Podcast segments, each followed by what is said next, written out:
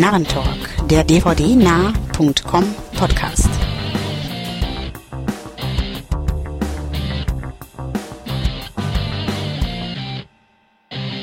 Hallo liebe Hörer und herzlich willkommen zum Narrentalk Nummer 10, dem dvdnah.com Podcast. Mein Name ist Wolfgang und mit mir sind heute zu hören der Andreas, hallo. Und ich gebe gleich weiter an den. Jo, Stefan ist auch hier heute. Hallo. Ja, René ist leider verhindert, ähm, deshalb heute nur zu dritt von unserer Seite und wir steigen auch gleich wieder ein. Wir haben einen Trailer, den wir heute besprechen und das ist der vierte Teil zu Final Destination mit dem tollen Titel The Final Destination. Ja, ähm, ich sag's gleich, ich fand den spaßig, den Trailer. Mich interessiert eigentlich bei Final Destination selten die Handlung. Ich will nur sehen, wie ähm, Menschen auf möglichst spektakuläre Art und Weise ja, den Löffel abgeben quasi. Und ich fand da den Trailer auch schon wieder sehr, sehr ja, vielversprechend in, in der Hinsicht und werde mir den auf alle Fälle anschauen. Weiß noch nicht, ob in 3D oder nicht, aber ja, das ist das, was mich ein bisschen stört, irgendwie dieses 3D. Also, weil ich halt das Gefühl hatte, auch schon im Trailer, dass da wieder zu sehr Augenmerk auf das 3D gelegt wird. Ähm, mir haben die anderen drei eigentlich auch ganz gut gefallen. Ganz unterhaltsame Geschichte und ähm, werden mir den sicher auch angucken, aber wie gesagt, ich habe einfach die Befürchtung, dass äh, da irgendwie die, die, äh, die, die Todesarten, sage ich mal, nur dem 3D ein bisschen geopfert werden. Dass es ein bisschen in den Vordergrund rückt vielleicht. Ja. Mehr, mehr das Effektgehasche und ganz genau, was nicht, eben bei nicht die fein ausgearbeiteten ja, die Nuancen. ja. ja, sehe ich im Prinzip genauso. Ähm, ich schließe mich euch beiden im Prinzip an. Ich fand den Trailer sehr gut, sehr ansprechend, hat im Prinzip hat genau das gezeigt, was ich erwarte von einem Final Destination Film. Das heißt, ja, spektakuläre Todesfälle und äh, ja, möglichst grausam, hätte ich beinahe jetzt so gesagt. Ich selbst fand den ersten sehr gut, den zweiten auch gut, auch eigentlich sehr gut, den dritten mäßig. Deswegen freue ich mich eigentlich mehr auf den vierten jetzt, weil ich hoffe, ähm, dass der wieder ein bisschen in Gang kommt. Und das hoffentlich nicht nur über diese 3D-Schiene. Ähm, ich bin selbst nicht so ein Fan von 3D. Ich finde es ganz nett, aber ich muss es mir ehrlich gesagt nicht unbedingt im Kino angucken, sondern wenn denn zu Hause, wo ich auch die Brille abnehmen kann und auf eine 2D-Version umswitchen kann, auf Blu-ray oder wo auch immer. Ähm, Im Kino reißt es mich jetzt nicht so sehr. Der Trailer ist wirklich sehr stark auf 3D ausgerichtet. Ähm, das wird sich natürlich bemerkbar machen. Ich hoffe auch, dass es nicht zu sehr wird.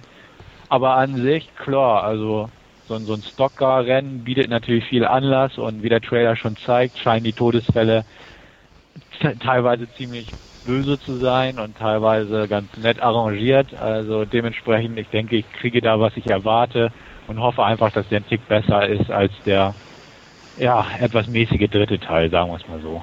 Ja, das stimmt. Also der dritte war nicht so prickelnd, ähm, aber lassen wir uns überraschen. Funktioniert das im Heimkino eigentlich schon mit den 3D-Effekten? Gab es da nicht was was My Bloody Valentine in einer 3D-Version? Ja, also ich mich da jetzt komplett? Nee, aber das Problem ist halt, du hast halt die äh, rot-grün Brillen zu Hause. Okay. Was natürlich nicht so prickelnd ist dann teilweise. Ja. Genau. Also den Bloody Valentine habe ich noch nicht hier zu Hause umliegen. Ich hatte ja auch schon in einem unserer vorigen Podcasts den Scar besprochen, glaube ich. Ja. Ähm, den, hat, den hatte ich ja in 3D. Es ist halt eine Sache. Es sind die rot-grünen Brillen. Ähm, der Effekt funktioniert, fraglos. Das Bild mhm. sieht nicht farbecht aus. Das muss man dazu ja, auch ganz klar, klar sagen. bei rot-grün. Genau, das ist halt der große Haken an der ja. Sache. Aber der Effekt funktioniert durchaus, auf jeden Fall. Ja, immer mal schauen, was uns da die Zukunft noch so alles bringt. Ja, ja genau. Das stimmt voll. Ja, wie gesagt, das Rot-Grün mag ich irgendwie nicht, weil das, ich sehe den Film dann lieber nicht in 3D, aber in bunt. ja. ja. Ja, ich würde sagen, dann machen wir gleich weiter. Ja, mit unserer ganz klassischen Kategorie Last Scene, oder? Ja. Genau, und da möchtest Gut. du uns ja gleich was erzählen, Stefan? Genau, dann fange ich einfach mal an. Mich hat letzte Woche mal wieder ins Kino verschlagen und zwar zum vierten Teil der Terminator Franchise, Serie, wie auch immer. Salvation, die Erlösung also. Diesmal quasi ein Reboot der Franchise mit einer etwas veränderten Handlung, sprich, die folgt nicht mehr dem klassischen Verlauf mit Zeitreisen und so weiter der ersten drei Filme, sondern spielt komplett nach dem Atomkrieg, äh, wo ja die Skynet-Zentrale die Herrschaft über die Maschinen, sprich die Computer und Waffensysteme der Welt davon ähm, erlangen konnte und somit den Nuklearkrieg herbeigeführt hat.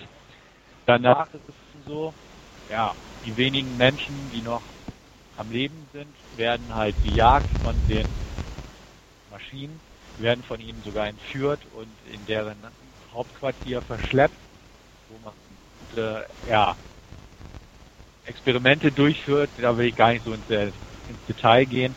Ähm, wie auch immer, es geht um Marcus Wright. Das ist ein junger Mann, den wir am Anfang der Geschichte kennenlernen, noch vor dem Krieg, wo er als Strafgefangener kurz vor seiner Hinrichtung steht. Und ähm, ja, dann kommt halt der Zeitsprung bis nach dem Krieg und da sehen wir, wie er nach einem Angriff auf eine Skynet-Zentrale, möchte ich mal sagen, äh, aus den Trümmern sich befreit und ähm, gar nicht so recht weiß, wo er sich befindet, wann er sich dort befindet, wie viel Zeit vergangen ist. Auf jeden Fall irrt er dann ziellos durch die postapokalyptische Landschaft bis nach LA, wo noch die Ruinen der Stadt stehen. Dort trifft er auf einen jungen Mann namens Kyle Reese, gespielt von Anton Yelchin. Ähm, der nimmt ihn ja an die Hand, ich fast sagen, mit dem klassischen Spruch Come with me if you want to live. Die schließen sich zusammen noch mit einem Kind, äh, Star genannt, einem stummen Kind, äh, bilden ein kleines Dreiergespann und hören dann im Radio eines Tages die ja, Durchhalteparolen von dem Widerstandskämpfer und einem der Führer der Widerstandsbewegung, John Connor, gespielt von Christian Bale. Ihr Ziel ist es daraufhin, ähm, dorthin vorzudringen. Und ja, irgendwann treffen sie natürlich auf John Connor. Und ich spoilere einfach nichts, wenn ich äh, bekannt gebe, wie auch schon im Trailer, dass sich herausstellt, äh, dass Marcus Wright in Wahrheit ein ja, Hybrid ist, sprich halb Maschine, halb Mensch was natürlich bei Christian Bale und dem Widerstand, beziehungsweise John Connor und dem Widerstand, ja, eher misstrauisch aufgenommen wird, äh, zu einigen Konflikten führt, aber sich so langsam herauskristallisiert, dass nur gemeinsam man eine Chance hat, ja, gegen die Maschinen oder zumindest die Maschinen aufzuhalten, indem man einen Plan ausheckt, direkt in die Skynet-Zentrale einzudrehen, diese zu zerstören. Ja, viel mehr an Handlung ist da auch nicht. Ähm, dafür hat man von Anfang bis Ende ein Action-Dauerfeuerwerk, kann man sagen. Der Film hangelt sich von einer Action-Szene zur nächsten. Die ruhigeren Passagen dazwischen sind dementsprechend mau ausgefallen. Die Dialoge sind bestenfalls mäßig, die Charaktere sehr eindimensional gestrickt. Ähm, was halt zählt wirklich ist die Action und ähm, die funktioniert erstaunlich der ganze Film ist modern, vom Look her, von den Effekten her, von dem ganzen Feeling her, hat nicht so dieses klassische 80er, 90er Jahre Feeling der Vorgänger, sondern ist wirklich äh, im Prinzip, dass die Franchise jetzt im neuen Jahrtausend in stilistischer Hinsicht angekommen ist. Viel CGI natürlich, aber auch sehr hochwertig produziert das Ganze. Ähm, kurzweilig, aber sehr oberflächlich. Ähm, wie gesagt, Freunde von Action kommen auf ihre Kosten. Mac G, der Regisseur, hat zuvor Drei Engel für Charlie gemacht, aber auch das Drama We Are Marshall, ähm, das Charakter oder sagen wir mal handlungstechnisch wesentlich mehr hergegeben hat. Hier ist es wirklich nur ein Action-Feuerwerk, nicht mehr, nicht weniger. Ähm, ich denke mal, viele Fans der Reihe kommen nicht so auf ihre Kosten. Arnold Schwarzenegger ist kurz mit von der Partie, allerdings ähm, ja in Form eines CGI-Geschöpf, hätte ich fast gesagt. Sieht recht künstlich aus, zumal man sein Gesicht auch, äh, ich sag mal, die 1984er Version des Terminators, seiner äußeren Hülle als Vorbild genommen hat. Ähm, ja, schauspielerisch gibt es keinen Blumentopf zu gewinnen, Christian Bale nicht. Auch Bryce Dallas Howard, die man aus äh, zwei M. Night Shyamalan Filmen, The Village und äh, den mit der Meerjungfrau, den ich nicht mochte, kennen könnte. Auch da absolut verschenkt. Helena Bonham Carter hat auch nicht viel zu tun. Sam Worthington als Marcus White schlägt sich noch am besten. Ist ja im Prinzip als Hybridmodell menschlicher als die ganzen Menschen herum. Ähm, Film ist okay, 6 von 10 von mir. Ähm, nichts Nachhaltiges, aber auch keine Katastrophe. Ähm, man merkt, Fortsetzungen sind geplant zu diesem Film. Das Ende ist mehr oder weniger offen. Mal gucken, was da noch kommt. Auch mal gucken, was kommt in Sachen ähm, Heimkino-Version. Eine 30 bis 40 Minuten längere Fassung ist ja schon irgendwo mal angekündigt worden. Man merkt, dass der Film sowohl von den Drehbuch her im Vorfeld sehr oft umgeschrieben wurde. Die Christian Bale-Rolle sollte zum Beispiel nur kurz sein, ähm, wurde daraufhin unter Christian Bales Drängen hin zu einer Hauptrolle ausgeweitet. Das merkt man im Film auch an, dass er krampfhaft so ein bisschen hin und her geschoben wurde an manchen Szenen und Figuren. Und ja, er wurde auch auf PG-13 runtergeschnitten. Eine oben ohne Szene von Nebendarstellerin Moon fiel zum Beispiel zum Opfer.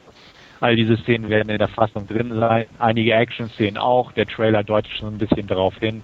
Also mal gucken, was draus wird. Kinofassung von mir 6 von 10 kann man sehen, muss man nicht rumst aber schön im Kino und macht ein bisschen Vorfreude auf Transformers im Sommer, möchte ich mal behaupten. Ja, so viel von mir dazu. Ja, hört sich ja zumindest gut an, ja. Also ja, also ja. Ich, ich sag mal, man kann ihn sich ansehen. Man, man, man darf nur nicht irgendwie Terminator 2 erwarten oder sowas. Ja. Auf, auf gar keinen Fall. Ähm, wie gesagt, den dritten ist auch kein Geheimnis, mochte ich nicht, fand ich bestenfalls mäßig. Da ist der vierte auf jeden Fall für mich besser. Der dritte wirkt halt wie so ein Oldschool B-Movie im Vergleich irgendwo. Während der, der vierte halt wirklich glatt und durchgestylt ist. Ähm, ja, nicht so klobig irgendwie, habe ich das Gefühl. Ich weiß nicht, das Klobige hast du nicht, ist halt auch so Arnolds Sache. Arnold ist für mich einfach eine klobige Gestalt. und, und äh, ja, der, er hätte auch nicht mehr so wirklich in den vierten reingepasst. Dementsprechend fast schon irgendwie als Actionfilm ist er zu gebrauchen. Als vierter Teil der Reihe und Start einer neuen Trilogie ist er auch zu gebrauchen. Aber ist halt nicht sowas, was irgendwo mal in die Nahen der Filmgeschichte eingehen wird, beim besten Willen nicht. Ja, aber wenn man es eigentlich also, genau sieht, war ja der zweite zur damaligen Zeit ja eigentlich auch nichts anderes, ne? Weil ich meine, eine riesen innovative Story oder Charaktertiefe so richtig hatte der ja eigentlich auch nicht. Ja, aber der war, war ja ein, eine, ein effekttechnischer Meilenstein damals, 1990 oder 91 war es. Ja, natürlich, aber ich hm. sag mal, ein Meilenstein also heute. In der, der Hinsicht ja. zu kreieren, denke ich, ist schon wesentlich schwieriger, weil äh, ja. computertechnisch sind sie einfach momentan so an der Grenze, wo ich denke mal preislich und technisch nicht so viel mehr geht. Außer man heißt James Cameron hat hunderte von Millionen Dollar für Avatar zur Verfügung. Aber ja. äh, deswegen, wie gesagt, äh, aber ich meine rein vom, vom, vom, von der Handlung beziehungsweise im Actiongehalt war ja damals der der Zweier ja wirklich auch in dem Sinne reines Action-Vehikel. Die, die Story war ja auch nur so okay. Ja, sehe ich ganz genauso. Also ähm, nur er hat halt nicht in Sachen Teil 2 hat er halt die Effekte, die Maßstäbe gesetzt haben. Also was hat dieser halt nicht. Ja. Was man dazu sagen kann, er hat ein paar nette Anspielungen auf Vorgängerfilme. Ähm, das, das Come With Me If You Want to Live habe ich schon angesprochen. I'll Be Back kommt auch von einer anderen Figur gesprochen in dem Film. Es gibt eine großartige Szene, in dem das Guns N' Roses Titellied von Teil 2 eingebettet wurde. Ähm, klasse Szene, haben sie sehr clever gemacht, fand ich sehr schön, hat mich zum Schmunzeln gebracht. Ähm, dementsprechend, das, das funktioniert schon, aber irgendwie hat er auch im Forum geschrieben, dem Film fehlt es irgendwo an Seele. Also er ist technisch hervorragend, ähm, er ist ein Actionfeuerwerk, aber es fehlt einfach die Seele, weil die Figuren sind einem völlig egal.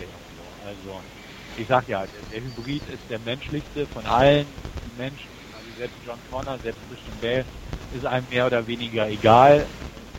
Und das ist das Problem des Films. Er, er hat kein Herz, er hat keine Seele. Er ist einfach nur ein kaltes Produkt aus Hollywood, möchte ich sagen. Aber dafür.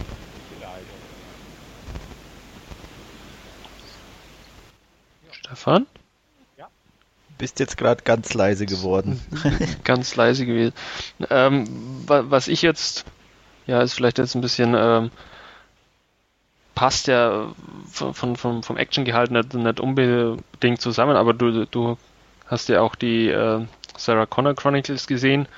Ähm, wie ist denn da das Ganze ein bisschen vom, vom Vergleich her, ähm, wenn man, wenn man da ein bisschen in die Zukunft geht bei der Serie, was sich andeutet, oder kann man die überhaupt nicht vergleichen oder ist das komplett losgelöst quasi T4 und äh, Sarah Connor Chronicles? Ist komplett losgelöst. Also da, da würde ich auf keinen Fall irgendwelche Vergleiche einstellen. Ähm, von der, ja, also viele halten ja die Sarah Connor Chronicles für zu soap-lastig, hätte ich fast gesagt. Das habe ich öfters gelesen.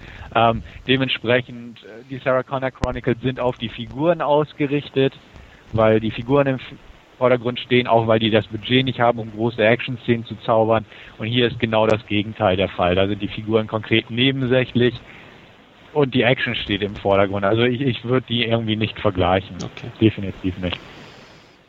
Die, die haben beide ihren Platz. Also der, der Salvation als Kinofilm, die Chronicles als, als TV-Produktion, sprich Fernsehserie, aber also da, da, da kann sie nur scheitern. Also das ist genauso wie, dass viele sagen, die Sarah Chronicles kommen einfach nicht an die Vorgängerfilme ran. Auch die darf man nicht vergleichen. Also die, die ja. Medien muss man strikt trennen, definitiv.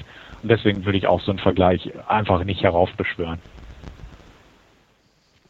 Okay. Jo. Dann Schauen wir weiter. Ähm, ich habe letztens auch einen Film gesehen, ähm, ja, wo die Action im Vordergrund steht und die Charaktere eher im Hintergrund. Das ist Ong Bak 2 mit Tony Ya.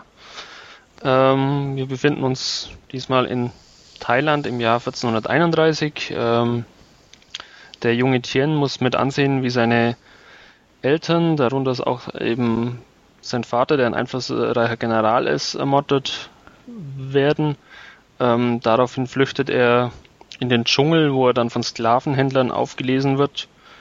Ähm, als diese dann ja äh, beschließen, ihn einer, ja, ich nenne es jetzt mal in Anführungszeichen Bestie opfern, äh, wehrt er sich dagegen äh, recht beherzt und ähm, der Anführer einer ja, Gangsterbande oder Ganovenbande kriegt es eben mit und ähm, nimmt Tien bei sich auf, äh, zieht ihn groß und, und lehrt ihn eben Kampfkünste und ähm, auch klassisch, klassischen Tanz.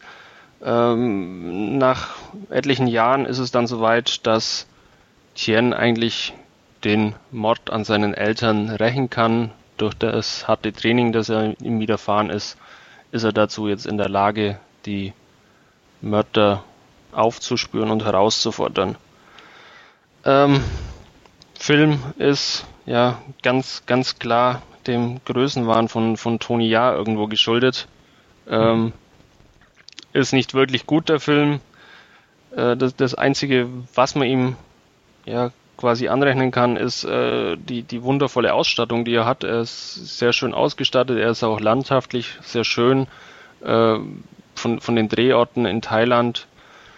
Allerdings, ähm, ja, Film ist ja, Murks, wenn man es wenn genau nimmt. Ähm, er hat inhaltlich ja auch nichts mit, mit dem ersten Teil mit Ong Bak zu tun. Also es ist ein komplett anderer Film. Es ist nur der Titel gleich. Es ist ein paar hundert Jahre vorher spielt das Ganze.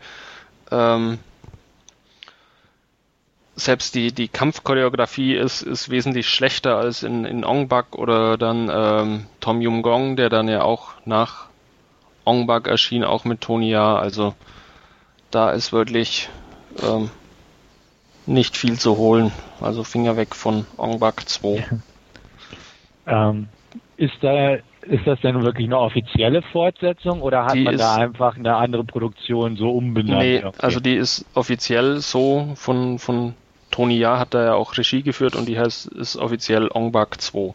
Ah, okay. Mhm. Äh, er ist ja während den Dreharbeiten dann scheinbar auch mal für ein paar Wochen spurlos verschwunden. Ähm, ja, kein, kein Wunder bei dem, was er hier abgeliefert hat. Also echt so schlecht. Ist, also der ist wirklich ja. Ganz unterirdisch ist er noch nicht. Man kann ihn anschauen, aber wie gesagt, ähm, allein die, die, die Action-Sequenzen und die Kampfsequenzen ähm, ja, sind, sind in, im ersten Teil oder Tom Yum Gong oder dann, was es eben aus Thailand mit diesen Muay Thai-Filmen noch gibt, mhm. bei den meisten besseren als in dem Film. Ähm, ganz selbstverliebt tanzt er dann auch noch in, in dem Film, also es ist wirklich te teilweise wirklich schwer erträglich. Ja, ja. Drei von zehn. Drei, Drei von zehn mich. Ja. Okay. Na, ich werde dann auf jeden Fall äh, einen Bogen drum machen, weil ich fand Teil 1 schon nicht so prickelnd. Also wie gesagt, das ist ein komplett anderer Film. Wenn, wenn, wenn dich darauf einlassen willst, dann Nö. Ähm, er hat mit Teil 1 null zu tun. Mhm. Ja, wie gesagt, ich fand Teil 1 insgesamt nicht interessant. Also kann ich mir nicht vorstellen, dass Teil 2 ja. insgesamt da, dann, wenn er eh schon noch weniger Handlung und noch schlechtere Kämpfe hat, da irgendwie ja. was rausreißen kann. Also Teil 1 kann man sich halt wenigstens mal anschauen, weil er teilweise diese Stunt-Sequenzen, die er drin hat, oder diese Kampfsequenzen auch, ähm, selbst wenn man nur von, von dadurch die Szenen dann springt, gibt er einem wesentlich mehr wie, wie eben dieser zweite Teil jetzt. Aber das fand ich zum Beispiel auch sehr ermüdend an Teil 1, weil es halt wirklich nur von einer Szene zur nächsten schon eigentlich ja. vom Film her gehüpft wurde, nur um dann irgendwie noch einen Fight irgendwie reinzubringen. Und es zog sich und zog sich. Klar, ich sage mal von einem äh, sportlichen Standpunkt oder ähm, ähm, Choreografie natürlich gut gemacht, aber ja, ja wie gesagt, wenn es die zehnte Choreografie ist und das zwanzigste Hua, Hu, äh, mit nur einer Nuance einer anderen Bewegung. Ich bin kein Kampfsportler. Für mich sieht es dann in dem Moment natürlich irgendwie nicht so viel besser aus oder anders. Also oder ich sag mal, dann kann ich mir okay, gleich einen Kampf irgendwie im Fernsehen klar. angucken ja. oder so, weil ja. also wie gesagt, mir hat da nicht viel gegeben. Also ich kann da nicht, nicht, also ich glaube, ich habe irgendwie ja. 5 von 10 für den vergeben. scheinbar wollten sie da jetzt dann eben auch den Figuren ein bisschen Tiefe geben, weil ja eben auch diese, diese Rache-Geschichte wird ja dann auch äh, ewig ausgebreitet und dann sind noch ein paar Intrigen dabei von, von anderen Generälen und so weiter und so fort. Also ähm, er ist dann auch recht spärlich in seinen Kampfsequenzen. Es sind glaube ich dann insgesamt, wenn ich kurz überlege, vier oder fünf, wo es dann wirklich zur Sache geht und dann ähm, ja das, das spektakulärste eigentlich fast noch die, die Eröffnungssequenz, wo, wo dann noch nicht mal Tony Ja zu sehen ist, sondern eben dieser äh, Junge, der eben diesen jüngeren Tien dann spielt, in, wo er in diesen ja, Käfig zu dieser Bestie geworfen wird. Das ist eigentlich fast noch das, das spektakulärste am ganzen Film in mhm. puncto Kampfsequenzen. Gut, kommen wir zu erfreulicherem. Ähm, ich habe kürzlich auch endlich Slumdog Millionär gesehen. Ähm, ja, ganz kurz zur Handlung. Jamal Malik ist ein 18-jähriger Weise aus den Slums von Mumbai. Ähm, als er dann schließlich nur noch eine Frage davon entfernt ist, in der indischen Variante von Wer wird Millionär 20 Millionen, 20 Millionen Rupien zu gewinnen, äh, wird er wegen des Verdachts auf Betrug verhaftet. Ähm, der Polizei erzählt er dann eben beim Verhör ähm, ja, seine atemberaubende Lebensgeschichte und wieso er dann eben auf die einzelnen Fragen immer auch eine Antwort wusste. Ähm, ja, ist ja ganz, ganz groß, der Film, und ich bin auch sehr, sehr begeistert davon. Also er ist wirklich sehr mitreißend, der Film. Er ist teilweise extrem traurig, dann wieder sehr witzig, lustig und lebensfroh. Er ist ja ganz, ganz groß von, von den Bildern her, wie, wie ähm, das eingefangen wurde. Also ist wirklich sehenswert und wird dem Hype meiner Meinung nach mehr als gerecht, der um den Film gemacht wird. Ja, den werde ich mir auch auf jeden Fall noch angucken. Im Kino hat er mich auch nicht gereizt. Äh, ich sag mal, dass er den Oscar gewonnen hat oder mehrere Oscars. Hat, Acht, glaube ich, waren's. Ja, genau. Ist natürlich beeindruckend und, und hat bestimmt auch irgendwo seinen Grund, aber hat ihn für mich auch nicht wesentlich attraktiver gemacht. Ähm, klar, ich höre auch, der soll toll sein, also auch im, im Bekanntenkreis und so erzählt man, werde ich definitiv irgendwann bei Gelegenheit gucken, aber es ist jetzt nicht einer dieser Titel, die weit oben auf meiner Liste stehen. Ähm, ja, weiß ich nicht, vielleicht auch, weil dieses Indische mich noch nie gereizt hat oder so. Es ist bestimmt interessant, ja. ähm, aber weiß ich nicht. Ist einfach so ein Thema auch, was mich irgendwie bislang kalt gelassen hat. Die Trailer haben mich kalt gelassen und, und alles weitere. Ähm, bestimmt ein toller Film, klar, aber ich hätte fast gesagt, im Free TV auf jeden Fall mal. ja. Vorher nicht. weiß ich noch nicht, muss ich ganz oft verstehen. Es wird auch nur einmal im Abspann getanzt, also wer, wer Bollywood erwartet, ist dann, glaube ich, auch schief gewickelt. Nee, ja. das, das, tue ich schon nicht, ja. keine Sorge. nee, ich habe mir auch schon gesehen, netterweise mal in der Sneak, war auch ähnlich begeistert, wobei ich mir fast zu 100% sicher bin, dass äh, Stefan nicht so gut gefallen wird. Ähm, ja, aber optisch allein äh, ziemlich beeindruckend einfach. Ich meine, die Story ja. ist ein, ein, klassisches Märchen. Ähm, und ich sag mal, der Prinz sucht seine Geliebte sozusagen, die irgendwo in den Weiten Indiens verschollen ist und ja, aber trotzdem toll gemacht. Wie gesagt, die Bilder sind atemberaubend, die Musik dazu. Ähm, ich sag mal, auf Blu-ray kommt der bestimmt grenzgenial, also von den Bildern her, wenn es nicht irgendwie ja. völlig verhunzendes Bild, aber da hoffe ich mir dann doch einiges und ja. Ähm, du hast ihn aber ja vermutlich im O-Ton auch gesehen, dann in der Sneak. Ich habe ihn im O-Ton in der Sneak gesehen, ja. Hm. Weil der Grund, wieso ich jetzt äh, frage, ist ja der, dass ähm, ja teilweise äh, auch, auch Hindi oder Indisch oder was es auch immer ist, von, von diesen zahllosen Dialekten, die es da in Indien gibt, äh, gesprochen wird und das ja quasi dann fest im Bild integriert ist, die, die Übersetzung in, in Englisch. Und da hätte es mich jetzt nur interessiert, ähm, ja, wie sie das in der deutschen Version gelöst haben, ob da das Englische stehen bleibt oder. Nee, soweit ich weiß, ist alles komplett durchsynchronisiert. Okay, das ist also natürlich völlig schwachsinnig, ja. Also ich bin mir nicht sicher, aber ich meine, ich hätte was gelesen. Also ähm, wer okay. sich dafür interessiert, wir können ja äh, noch im, im, Forum was ja. dazu posten dann. Genau, ähm, wer, wer dazu was weiß, einfach rein damit. Genau. Also wie gesagt, die englische, ich hatte es im Kino gesehen, ist definitiv cool gemacht mit den Untertiteln. Ich finde das eh immer ganz gut, ja. wenn die so dynamisch im Bild sind. Ähm, damals ja bei, wie hieß er mit von Scott. Ja, genau, fand ich das schon Man ziemlich genial. Äh, war dann irgendwie zu, zu, Tode erschrocken, als ich erfahren musste, dass irgendwie auf der deutschen DVD oder so da nur ganz normal weiß angebrannte Untertitel sind. Und ähm, ja. Ich habe den Film, glaube ich, immer noch nicht, weil ich nicht weiß, auf welcher Version oder wo irgendwie diese bewegten Be äh, Untertitel mit drauf sind. Ziemlich ärgerlich. Ja. Ja, auf der UK Blu-ray von Slumdog Millionaire sind auf alle Fälle die Texteinblendungen so, wie sie vermutlich von Danny Boyle gewollt waren. Ja, und der wandert demnächst dann, wenn er mal ein bisschen wird. billiger ist, auch in meine Sammlung. Ja. ähm, wertungstechnisch noch ganz kurz 9 von 10 von meiner Seite. Ja, würde ich auch sagen. Wobei ich noch anmerken möchte auch, ähm, ich finde, es ist kein Oscar-Film. Ich weiß nicht warum, aber ähm, ich finde, er hat die acht Oscars nicht verdient. Warum jetzt so? Also, weil er ähm, zu sehr Indie ist, also jetzt Independent, nicht indisch, aber nee, ähm, ähm, wie äußert sich das? Also er hat jetzt für mich, ich meine, gut, man kann sich immer drüber streiten, was ist überhaupt ein Oscar-Film, aber ähm, Benjamin Button wäre so ein Oscar-Film spontan für mich.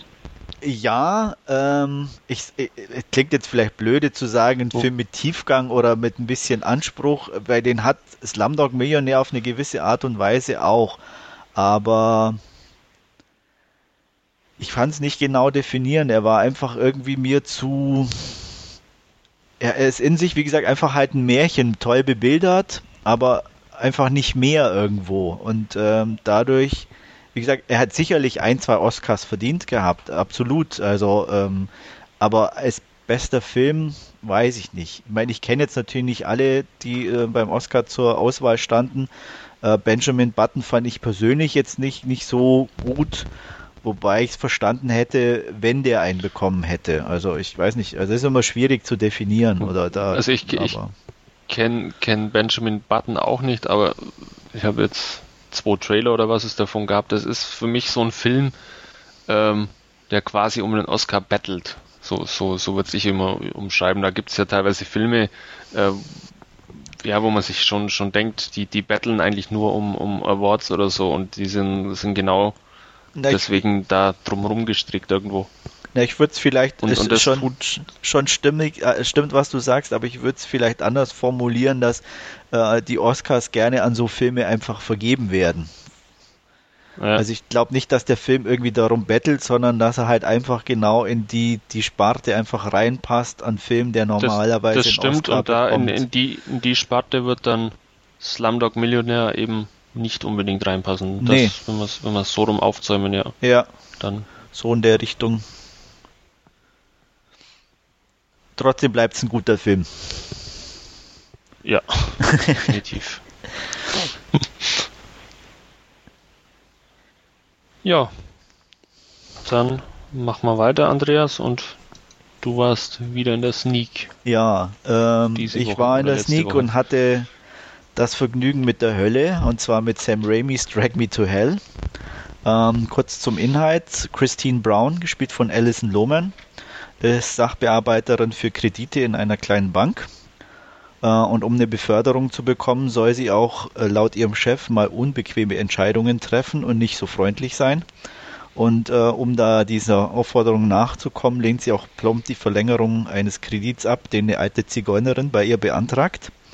Ähm, was Zigeuner so an sich haben, wenn die angepisst sind, die verhängen gerne ein paar Flüche, was die alte Dame auch postwendend bei Christine macht. Ähm, der Fluch äußert sich darin, dass sie drei Tage ziemlich leiden muss und danach äh, direkt in die Hölle wandert. Ähm, zusammen mit ihrem Freund Clay und einem Medium namens Jazz versucht sie den Fluch so schnell wie möglich loszuwerden, ähm, was aber nicht ganz so einfach ist. Ja, ähm, so viel zum Inhalt.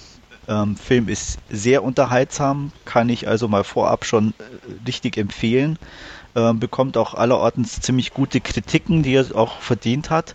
Äh, man sollte nur nicht nach dem Trailer gehen und einen klassischen Horrorfilm erwarten. Also die Erwartung sollte man zu Hause lassen. Es ist definitiv mehr fast eine Horrorkomödie, denn ein reiner Horrorfilm. Ähm, und was sich sowohl an den Schauspielern äh, äh, ausmachen lässt, wie sie, wie sie agieren, an der Handlung selber, wie sie fortschreitet. Ähm, es ist schon so ein klassischer Horrorfilm, dass jeder weiß, was kommt, aber es auch keine negativ aufstößt. Im Gegenteil, man freut sich richtig drauf, man wartet darauf, weil man weiß, was es kommt. Nur nicht genau, kommt es jetzt gleich in zwei Minuten. Ähm, und Sam Raimi spielt da ganz hervorragend mit, mit diesen Erwartungen, die dann auch alle so eintreten. Also wie gesagt, es gibt eigentlich keine Überraschungen, aber das Ganze so wirklich handwerklich genial gemacht und man ist dauernd mit so einem leichten Grinsen. Es ist teilweise richtig eklig, muss man auch ganz klar sagen. Ähm, Körperflüssigkeiten kommen äh, des häufigeren ähm, zu, zu ähm, wie soll ich sagen, werden benutzt, aber nicht unbedingt Blut, wer das also erwartet. Ähm, da gibt es auch relativ wenig zu sehen. Und ähm, ja, es ist, wie gesagt, insgesamt einfach ähm, schon eigentlich eine sehr humorvolle Aktion. Äh, wie der Amerikaner so gerne sagt, diese Jumpscares sind äh, zuhauf, aber auch immer gut verteilt. Und wie gesagt, jeder weiß, dass sie kommen und freut sich auch eigentlich richtig drauf. Es ist so, naja, ein bisschen wie so eine klassische Geisterbahnfahrt schon fast, kann man sagen. Jeder weiß, okay, an der nächsten Ecke passiert was und man erschrickt eigentlich dann trotzdem, wenn es dann da ist. Und ja, also ich kann den Film eigentlich nur empfehlen. Der äh, jeder, der Sam Raimi ein bisschen mag und auch mit seinen Horrorfilmen ein bisschen was anfangen kann, äh, es sind sehr, sehr viele Zitate seiner alten Filme mit drin, auch bis über Spider-Man, bis zu Evil Dead. Ähm, es sind Einstellungen, sind Ähm, sein, sein Auto ist wieder mit dabei, dass er eigentlich, ich glaube, bis auf den Western in jedem Film drin hatte. Ähm, also, äh, wie gesagt, es ist ein klassischer Sam Raimi. Es zeigt sich in den Kameraführungen. Ähm, also eigentlich null Überraschung, aber deswegen umso besser irgendwie. Empfehlung von mir, 8 von 10 Punkten. Aber Bruce Campbell fehlt, richtig? Kein Cameo. Kein Cameo. Also nicht, dass mir irgendwo was aufgefallen wäre und wenn, denke ich mal, hätte man es bestimmt schon irgendwo im Netz gelesen, dass er doch mit dabei ist. Aber er ist definitiv nicht mit dabei, weil er auch, glaube ich, keine Zeit hatte oder so. Ähm, Im Endeffekt ja, ist das aber hatte ich auch gelesen. Ne, äh, Alison Lohman im Endeffekt äh, die, die Rolle von Bruce Campbell eigentlich, halt in weiblich. Also sie steckt alles ein und Mhm. ähm, ja. Ich sage ja klassischer Raimi, nur mit anderen Darstellern, aber ansonsten ja, macht Spaß. Hm. Ja, auf den freue ich mich natürlich auch. Ähm, gut, schön, dass du gesagt hast, dass der Trailer so ein bisschen in eine andere Richtung lenkt, die Erwartung.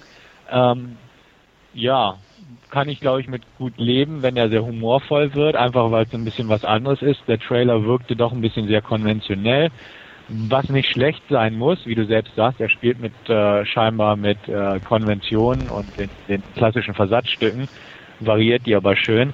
Ähm, ja, ein bisschen was Humorvolleres in dem Sinne freue ich mich natürlich auch drauf. Ähm, steht auf definitiv auf meiner Liste. Ob der jetzt ein Film ist, den ich im Kino sehen werde, mag ich noch so ein bisschen bezweifeln, aber ähm, spätestens auf, auf Blu-ray wird auf jeden Fall in meine Sammlung wa wandern. Ähm, ich freue mich drauf. Ich mag Alison Lohman eigentlich ganz gern, Sam Raimi, okay. Ähm, ja, die Spider-Man-Dinger sind so eine Sache für sich.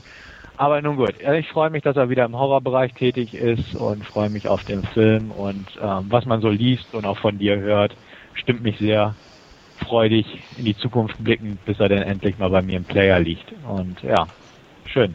Ja, also ins Kino wäre ich glaube ich auch nicht extra gegangen, wenn er wie gesagt jetzt nicht in der Sneak gelaufen wäre und das ist auch jetzt nicht ein Film, der so die, das Kinoformat dringend benötigt irgendwie. Ähm, wirkt doch alles sehr dezent. Ähm, ja, eigentlich schon eher wie ein Video oder das, was ich auch gerne zu Hause ansehen kann und nicht unbedingt die große Leinwand braucht. Gibt übrigens, weil du die Spider-Man-Filme angesprochen hast, eine, äh, ein, ein, eine geniale Kopie der Über-Kopf-Kussszene aus Spider-Man. Ähm, wer die sieht, also, äh, naja, ich, ich will nicht zu viel verraten, aber es ist, er zitiert sich sehr gut selbst und äh, nimmt sich auch gehörig selbst auf den Arm, Sam Raimi, in- gerade in dieser Szene. Okay. Wolfgang, Aber kein-? Bitte? Äh, nee, vermutlich nicht. Okay. So. Kein Interesse. Es ist kein, kein Interesse, nee. Es fällt aus meinem Raster raus irgendwo.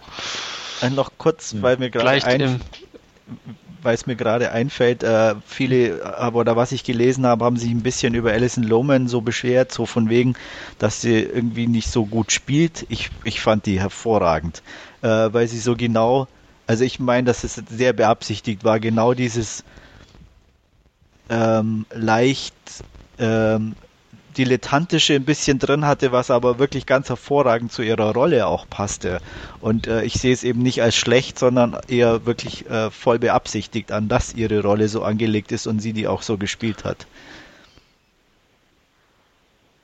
Okay. ja. Dann schauen wir weiter, oder? Hm? Ja. Ja. Und dann Wird es ein bisschen kommen ernster. zum ersten. Genau, dann kommen wir zum ersten von unseren beiden Hauptreviews diesmal und das ist Martyrs. Und Andreas, ich glaube, du hast eine kleine Inhaltsangabe für uns. Ich habe die Inhaltsangabe für euch und für unsere Hörer. Ähm, Lucy ist 10, als sie blutend und nur in Unterwäsche auf der Straße aufgegriffen wird. Ähm, anscheinend wurde sie monatelang gequält, aber nicht sexuell missbraucht. Ähm, sie kommt in ein Heim und kann sich dort nur mit äh, Anna anfreunden. Alle anderen neidet sie.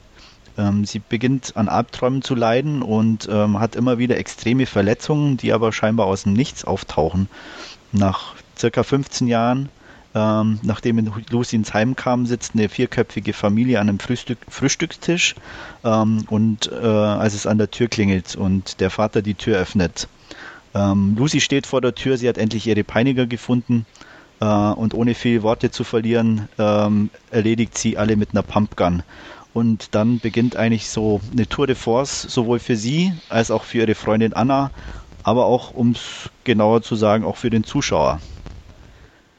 Ja, ganz kurz und knapp. Ähm, mehr zu verraten wäre schon fast wieder zu viel.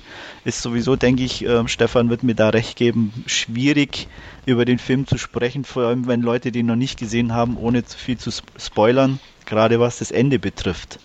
Oder? Was meinst du? Auf jeden Fall, ähm, definitiv. Also so, je weniger man weiß im Vorfeld, desto besser, definitiv, weil der Film auch ähm, seine Richtung ganz gern mal ändert, sagen wir es mal so. Also ähm, was als klassischer ja, Revenge-Film mit äh, Shotgun und alles beginnt, ähm, wechselt dann plötzlich in eine ganz andere Richtung, auch vom Tonfall. Äh, die, Richt äh, ja, die Perspektive auch irgendwo, ähm, die Figuren ähm, andere Figuren treten in den Mittelpunkt. Ähm, es werden verschiedene Genres zusammengewürfelt und lösen sich gegenseitig ab irgendwo. Und ähm, ja, also definitiv. Je weniger man weiß, desto besser. Man sollte aber wissen, definitiv im Vorfeld, dass der Film nicht jedermanns Sache ist, sowohl vom Inhalt als auch Härtegrad her. Also ich sag mal, ähm, Frischlinge im Horrorbereich, die sollten nicht unbedingt den Einstand in dem Genre mit diesem Film vornehmen, weil ja, da, da ist nicht mehr viel Luft nach oben, sage ich mal, und man könnte auch die Lust völlig verlieren. Ohne das jetzt zu behaupten, dass der Film schlecht ist, aber er ist, er ist, er ist schon extrem. Er ist eine Tour de Force, wie, wie Andreas du das schon ganz richtig angeführt hast. Ja, also. Wie, ja, erzähl du einfach mal ein bisschen vorweg, wie du denn so in, in Erinnerung hast, beziehungsweise du hast ihn dir auch kürzlich nochmal angeguckt. Ja, ich hatte ja, ja, schon das Vergnügen auf dem Fantasy Filmfest und ähm, ich sag mal so, wenn man ich, damals war es sowieso noch eine völlig andere Ausgangssituation, weil eigentlich keiner richtig was über diesen Film wusste und jeder eigentlich mit einer völlig falschen Erwartungshaltung in diesem Kino saß. Ich denke mal, bei dir war das ähnlich. Ähm, und ähm, der prasselt einfach auf einen ein. Und im, also es war einer der wenigen Filme, die mir in den letzten Jahren wirklich so zwei, drei Tage nachgehangen sind und auch nicht aus dem Kopf ging. Ähm, ich kann nicht sagen, dass es ein, ein, ein, ein, ein super Film ist. Ich, ich habe den auch am Anfang irgendwie erstmal gar nicht bewertet und bin dann irgendwie am Schluss bei einer 7 von 10 gelandet, weil er natürlich seine Schwächen hat und, und auch nicht ganz konsequent ist, wobei es auch sehr schwierig ist, denke ich, so einen Film sehr konsequent zu machen, weil er dann nicht mehr drehbar wäre, glaube ich, um es mal so auszudrücken. Ähm, ja, also ich, wie gesagt, er hing mir nach und er hat mich beschäftigt, was ich find, für einen Film einfach schon mal von vornherein hervorragend finde. Ähm, ja, ich, wie gesagt, und ähm, haben jetzt nochmal angeguckt und es ist auch ganz klar, man weiß, was kommt und er wirkt nicht mehr so extrem, aber immer noch sehr, sehr intensiv. Ja, also kann ich mich absolut anschließen. Ich habe ihn auch auf dem Filmfest im letzten Jahr gesehen. Ähm, auch nur ganz wenig im Vorfeld drüber gelesen und ähm, allein durch diese verschiedenen Richtungswechsel, hätte ich fast gesagt, ähm, wurde man dann doch irgendwo in eine Richtung gestoßen von dem Film, die man so hat nicht kommen sehen. Ähm, ein US-Kritiker schrieb auch, ähm, dass das Einzige, was richtig schade an Matthäus ist, ist, dass man ihn nur einmal das erste Mal erleben kann. Und genauso sehe ich auch. Ich habe ihn gestern Abend erst das zweite Mal jetzt gesehen, daheim auf Blu-ray und muss sagen, ganz genau. Also die, diese, diese Wucht hat er nicht mehr. Man achtet aber zwangsweise jetzt auf andere Sachen, indem man den, Vora äh, den, den äh, Verlauf schon kennt. Da kann man sein Augenmerk auf so ein paar andere Sachen richten. Äh, die Wucht fehlt, die hat mich damals auch sehr mitgenommen, nein, nicht mitgenommen, aber ja, irgendwo, irgendwo doch mitgenommen. Er hat mich auch nach dem Kino länger beschäftigt, der Film. Ich habe ihn relativ schnell mit einer 7 von 10 bewertet, weil ich da auch schon das Gefühl hatte, er war stark, aber er war jetzt nicht überragend, auch durch so ein paar Schwächen, wie auch schon angeklungen. Ähm, die Wertung ist bis heute bestehen, also selbst durch die Zweitsichtung, die wie gesagt nicht mehr so intensiv war, ähm, bleibt definitiv bestehen. Unter sieben von zehn wird er nicht rutschen bei mir, einfach weil er schon in seiner Art, ja, heftig ist. Also intensiv heftig, nicht nur billiger Torture-Porn in dem Sinne, sondern ähm, er hat halt was. Und das kriegen die Franzosen im Moment einfach irgendwo hin. Äh, sonst irgendwie keiner, was, was irgendwie erstaunlich ist, meiner Meinung nach. Beim zweiten Mal gucken ist mir umso mehr aufgefallen, dass der Regisseur sich selbst zitiert in Sachen seines Vorgängers, House of Voices, mit so einer ganzen Geschichte, mit so einem Untergeschoss und so, das hat mich plötzlich alles sehr an House of Voices erinnert, ist mir damals im Kino nicht so aufgefallen, weil mir auch, glaube ich, gar nicht bewusst war, dass es derselbe Regisseur ist. Ähm, ja, auf stimmt. jeden Fall ja, also das, das definitiv. Ja. Ging mir auch so, ähm, vor allem dann auch gerade natürlich der zu Beginn des, des, des Heim bzw. Waisenhaus, was ja auch in House of Voices äh, schon war und so, also da sind schon ein paar Parallelen auf jeden Fall zu erkennen. Mhm. Ja, ähm, also der Regisseur finde ich auch, den sollte man im Auge behalten. Ähm, es ist jetzt im Moment gerade ja nicht so ganz sicher, ob er jetzt noch fürs Hellraiser Remake hinter der Kamera stehen wird oder nicht. Ähm, ich persönlich würde ihn sehr gerne dort sehen, einfach um zu gucken, was er aus der Materie macht, weil ich denke, der hat auf jeden Fall Potenzial im Genre, der Mann. Und ähm, hätte ihn sehr gern gesehen, was er mit dem Clive Barker Material einfach anstellt. Aber ich glaube, in der vergangenen Woche haben wir es ja auch im Forum gepostet. Äh, angeblich ist er jetzt wohl nicht mehr an dem Projekt beteiligt, was sehr schade ist. Ähm, ja, wie hat dich denn so der, ohne jetzt ins Detail zu gehen, Andreas, der, der letzte Akt jetzt im Vergleich zu den ersten zwei, ähm, ja, wie hat er dir gefallen? Fandst du ihn jetzt besser oder schwächer? Weil ich ah. persönlich kann ja auch dazu sagen, ich bin so ein bisschen hin und her gerissen. Also dieses, dieses Straighte vom Anfang äh, im Gegensatz zu dem etwas offenen dritten Akt, möchte ich mal sagen. Mh, hm, weiß ich nicht so ganz, wie ich das einschätzen soll. Ich auch nicht. Also da, da, da, da, da, da bin ich auch dabei komplett, weil ich, ich schwank da auch sehr hin und her. Also ähm, vor allem, ich sage mal so den ersten Teil des letzten Aktes, wo die, man kann ja schon zumindest sagen, es hauptsächlich um Anna geht. Ähm, den ersten Teil, der dann übergeht in diese Ah, man will natürlich nicht zu viel verraten. Die Operationsszene oder? Genau. Die ja. erfolgt sehr abrupt und es fehlt da so ein gewisser Übergang. Und ähm, ich habe ihn auch mit meiner Freundin angeguckt, die äh, das Vergnügen das erste Mal hatte und die auch dann meinte, was ich sehr gut nachvollziehen kann, durch das, dass eigentlich das davor äh, nicht so extrem war, obwohl es böse anzuschauen ist, wie dann diese Operation, ähm, ist da ein ziemlicher Bruch drin. Und dadurch wirkt zum Beispiel auch diese, diese, diese Sachen davor sehr lang. Ähm, und man kann sich mhm. irgendwie gar nicht vorstellen, dass da so ein, irgendwie wie so ein Knopf umgelegt wird und dann schon dieses nächste Stadium erreicht wird. Und das ist so ein Punkt, den kann ich nachvollziehen. Aber andererseits ist es natürlich auch, wie ich vorher schon gesagt habe, wie kann ich das detaillierter darstellen und, und ich sag mal, komme damit überhaupt als Film noch durch.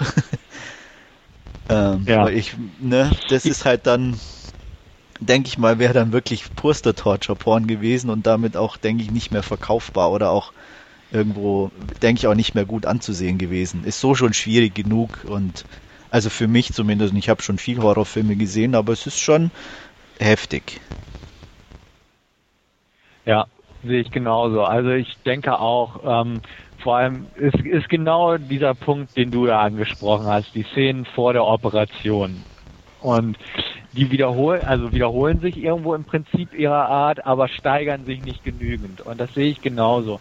Wie man diese Steigerung hätte zeigen können oder äh, überhaupt einbinden können, wäre so in Richtung, ähm, ja, wie der, wie der Vorgänger im Keller aussieht, möchte ich jetzt einfach mal so sagen. Ähm, in diese Richtung tendiert, hätte man es bewegen können. Also was, was der Vorgängerperson, die vorher in diesem Keller gefangen gehalten wurde, angetan wurde oder in der Verfassung sie sich befand, diese Richtung hätte man durchaus gehen können. Das hätte diese Steigerung einfach konstanter verlaufen lassen und nicht so schlagartig. Ja gut, das, aber dann hätte ich mich irgendwo mehr ja? Ja, ich sag mal so, das, das Problem hätte sich dann aber halt ergeben, dass du, ich denke mal, einen doppelt so langen Film hättest, ne? Weil das ja, stimmt, die, die ja wirklich ja. einen Zustand hatte, der sich nicht innerhalb von ein paar Wochen oder so erreichen lässt, sondern schon über Jahre oder sogar Jahrzehnte. Und äh, also denke ich mhm. mir jetzt, ich weiß es nicht, aber so wie die aussah, muss es schon auf jeden Fall mindestens ein paar Jahre unten in diesem Keller gewesen sein. Und ähm, wie gesagt, ob das dann im Film noch äh, eben transportierbar gewesen wäre, auch diesen, diesen Zeitsprung dann, weiß ich eben nicht. Aber wie gesagt, es ist schwierig und äh, es ist nicht perfekt gelöst, aber okay, sage ich mal. Ein ähm, bisschen mehr Schwierigkeiten hatte ich dann mit dieser, mit diesem ganz zum Schluss so ein bisschen dieses e-, esoterische, Ah, ja, ich weiß nicht. Also war okay, aber das hat den Film dann schon noch ein bisschen nicht abgewertet, aber ähm, ein bisschen unrund wirken lassen für mich persönlich. Deswegen auch nur die 7 von 10 mhm. im Endeffekt. Ja, ich glaube, da schließe ich mich einfach mal ziemlich nahtlos an, möchte ich sagen. Also ich halte, wie gesagt, auch den letzten Akt so für den problematischsten der auch dann dementsprechend zu etwas der Notenabminderung geführt hat. Während ich bei den ersten zwei Akten auf jeden Fall irgendwo äußerst angespannt irgendwo im, im Kinositz saß, weil man wirklich irgendwo nicht wusste, was kommt und einfach die Gewalt am Anfang auch so heftig auf einen einprasselt. Ähm, genau, durch dieses Esoterische, wie du es so formuliert hast, äh, kommt halt dieser andere Faktor ins Spiel, und äh, der Bruch dazu noch, das hat ihn ein bisschen auch so ein bisschen runtergezogen von der Bewertung her. An sich definitiv ein Film, der bei einem haften bleibt oder einem im Gedächtnis haften bleibt. Und ähm, ja, das ist, wie du selbst sagst, für jemanden, der schon viele Horrorfilme gesehen hat, auch eine beachtliche Leistung, gerade heutzutage. Ja. Und äh, dementsprechend, ähm, ja, also guter Film, definitiv nicht für jedermann. Äh, man kann sich drüber streiten, das sehe ich auch absolut. Also ich kann verstehen, wie Leute ihn schlecht finden, aber er ist irgendwo doch, ähm, ja, man kann ihn nicht einfach mit Torture Porn oder sowas abkapseln oder einfach nur so, ach, der nächste Franzose, der das versucht äh, in dieser Schiene der, der brutalen, fiesen Horrorfilme. Er Wird aber teilweise gemacht, ne? Richtig, richtig. Aber deswegen, das, das sehe ich eben nicht so. Also, ähm, der hat schon irgendwie seinen eigenen Weg gebahnt, eben dadurch, dass er nicht von A bis Z verläuft, sondern seinen Kurs ändert und auch, auch mal dieses Esoterische ins Spiel bringt, was auch in diesem Genre nicht so in dieser Art oft vorkommt, möchte ich einfach mal behaupten. Ja, ist insofern und, richtig mutig schon fast, das dann wirklich so auch ausgehen zu lassen. Ja, definitiv. Also dementsprechend, obwohl es wie gesagt der unrundeste Bereich des Films ist und bestimmt auch den, der am meisten Unmut seitens der Zuschauer auf sich zieht, eben dadurch, dass es nicht typisch ist, ähm, ist es schon wieder interessant und definitiv auch nicht schlecht. Nee. Er ist halt nur anders. Ja. ja. Und deswegen und kann ich auch nicht verstehen, wenn man einfach sagt, dass er ja ins Schema passt oder so. Ja, und wie gesagt, äh, ich rechne ihm einfach hoch an, egal ob man ihn mag oder nicht, dass er irgendwie für, für sehr viel Diskussion gesorgt hat, was auch wirklich wenige Filme heutzutage auch schaffen. Mhm. Und äh, egal, wie gesagt, ja. wie man dazu steht, aber und das finde ich gut und äh, auch die, die, die doch noch vorhandene Interpretationsmöglichkeiten, die man zum Schluss hat und äh, wo jeder auch äh, sich eine Richtung raussuchen kann, schon fast. Ähm, ja, ist nicht, nicht rund, aber doch in sich irgendwie schon fast wieder stimmig. Also ist schwierig zu beschreiben. Also wer sich für Horrorfilme interessiert, äh, ein bisschen härter am Nehmen ist, ähm, wobei wie gesagt auch meine Freundin hat den noch gestanden äh, und ähm, fand den jetzt gut, aber nicht so extrem schlimm. Ähm, ja, also ist denke ich auch alles eine Wahrnehmungssache. Ein kleines Bonbon also könnte ich, ich da ja noch, darf ich kurz noch, bevor Wolfgang, ja. äh, wir waren ähm, vor kurzem in der Körperweltenausstellung und meine Freundin meinte, das war eigentlich extremer, weil da weiß man, dass die echt sind. ja. So viel dazu. Ja, also ich, ich, ähm, ich habe ihn ja nicht gesehen, aber ich muss jetzt sagen, ähm, mein Interesse ist doch irgendwie geweckt jetzt.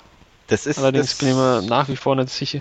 Das Fiese an dem Film, weil wenn man drüber erzählt, ich denke Ja. mal, äh, äh, man kann sich nicht davor verschließen zu sagen, okay, irgendwo will ich doch wissen, von was die Typen jetzt da eigentlich geredet haben. Ne? Genau. Und man hat aber irgendwo gehörigen Respekt davor. Und ich finde, das ist auch gut, so an den Film ranzugehen, irgendwie, denke ich. Wobei ich die, die ähm, Darstellerin der Lucy schon in, na, wie hieß er? Ähm, man sollte die nicht in irgendwelchen schönen Filmen in, in Bezug dazu nehmen. Das ist nicht so passend irgendwie. Ich mochte sie aber in dem Film auch schon nicht in Die Töchter des chinesischen Gärtner war es. Ach so, okay. Da spielt Okay. sie Ja, aber die Hauptrolle und da mochte sie nicht sonderlich. Da war sie Ja. da schon fies und hinterhältig. Ja, also keine Ahnung, ob sie jetzt in, Nee, in fies oder so sind die Martyrs beide nicht. hinterhältig Nee, ist. nee, also die, die Hauptdarstellerin beide definitiv nicht. Äh, man kann ohne viel zu spoilern sagen, beide sind Opfer. Ja, Okay. also definitiv. Sie ist ja auch diejenige, die am Anfang da als Kind missbraucht wurde und so. Also ist definitiv irgendwie nicht, nicht eine fiese Rolle. Sie, sie ist natürlich traumatisiert und so weiter davon, aber ähm, ist ganz klar Opfer. Also selbst durch die Taten, ähm, wie auch immer, die jetzt zu rechtfertigen in Anführungsstrichen sind, ähm, das, das ist schon ganz klar. Also das wird auch sehr drastisch herausgestellt, was sie denn so innerlich für Dämonen noch quälen. Also äh, dementsprechend, ähm, das passt schon. Also die Besetzung war gut. Muss man auch die, die Schauspielerin der Anna rausstellen in diesem Fall, was mir gestern so aufgefallen ist, die ja eigentlich boah, ganz, ganz recht attraktiv aussieht. Und ähm, wie sie am Ende aussieht oder im Laufe des letzten Aktes verändert wird durch die Make-up-Künstler heutzutage, ist doch schon Extrem gut. Ja, also gut gelungen und äh, man erkennt sie wirklich kaum wieder. Ja. Das stimmt. Ah, also in dem, in dem Sinne, Wolfgang, trau dich mal. ähm, die deutsche Fassung ist, äh, ist sogar uncut, muss man dazu auch sagen. Hätte ich persönlich nie so gedacht, dass der Ja. Film uncut in Deutschland raus. Aber nur Ähm, als Verleihfassung, ne? Richtig, Ist genau. nicht direkt also, zum gerade Weil die Verkauf. auch ja, ja. Man kann ihn sich aber problemlos leihen. Also deswegen. Das ist Okay. erstaunlich, aber Möglichkeit ist halt da, da auch günstig Geld ranzukommen, sag ich mal. Vielleicht bei Gelegenheit mal. Ist jetzt zwar nicht dringend auf der Liste, aber im Hinterkopf auf alle Fälle. Ja. Gut, ja, dann würde ich sagen, haben wir das, oder? Ja, schließen wir äh, Matthäus hier ab. Ja. Und schauen dann weiter zu Tunnel Rats. Genau. Und ja, Tunnel Rats haben wir alle drei gesehen, deswegen können wir auch da alle drei ein bisschen was zu beitragen zu dem Thema. Kurz inhaltlich, ähm, ja, das neueste Werk von Meisterregisseur aus deutschen Landen, Uwe Dr. Dr. Uwe Boll. Tunnel Rats, Abstieg in die Hölle, spielt 1968 zu Zeiten des Vietnamkriegs. Und da geht es eigentlich um eine kleine Gruppe amerikanischer Rekruten, die ähm, zu einer Einheit stößt, die angeführt wird von Sergeant Vic Hello, ja, Helloborn heißt er, glaube ich, gespielt von Michael Paré. Und ja, kurz nach ihrer Ankunft ähm, ist es ja Ziel dieser aktuellen Mission, einen Tunnel zu erkunden oder ein Tunnelsystem zu erkunden, was am Vortag wohl entdeckt wurde. Äh, ein Vietcong-Tunnelsystem äh, unterm Dschungel, auf mehreren Ebenen sogar verteilt, wie sich relativ schnell herausstellt, mit Fall Fallen bestückt und natürlich auch mit einigen Vietcong-Kämpfern noch mit drin. Ja, nacheinander betreten also die Mitglieder oder die Soldaten dieses Platoons das Tunnelsystem, stoßen auf die Feinde, stoßen auf Feindkontakt und werden im Prinzip nacheinander dezimiert. Und ähm, ja, viel mehr Anhandlung ist da auch gar nicht. Und äh, ich würde einfach sagen, wir steigen mal kurz in die Besprechung ein, ohne auf die Handlung weiter einzugehen. Halte ich eigentlich für recht sinnvoll in diesem Falle. Ja, Meinung, Stimmung, Stimmen. Schwankend. ähm, ähm, ich sag mal, für Boll-Verhältnisse relativ gut auf der einen Seite. Ähm, ich fand das ähm, Produktionsdesign oder die Location wirklich hervorragend, auch den Beginn äh, mit dem Helikopterflug und alles wirklich gut eingefangen. Also bin ich von ihm so gar nicht gewohnt gewesen. Dachte auch am Anfang, ist das wirklich ein Uwe Boll-Film. Ähm, aber es macht sich dann doch, fand ich, relativ schnell bemerkbar. Ähm, die, die Charaktereinführung zu Beginn war äh, sehr merkwürdig und sehr ich, ich weiß nicht, gestellt schon fast, ähm, hat man, hatte man das Gefühl, so ja, jeder stellt, so. ja, jeder stellt sich einfach mal vor, bringt seine Eigenarten gleich mal aufs Tablett, ähm, damit man auch ja gut einordnen kann, wer denn wie drauf ist und das war dann schon sehr, so na, wirklich so typisch deutsch, Schema F abgehakt, okay, der war jetzt dran, jetzt kommt der und dann machen wir den nächsten und ähm, ja, und das hat mich dann schon zu Beginn eigentlich relativ gestört.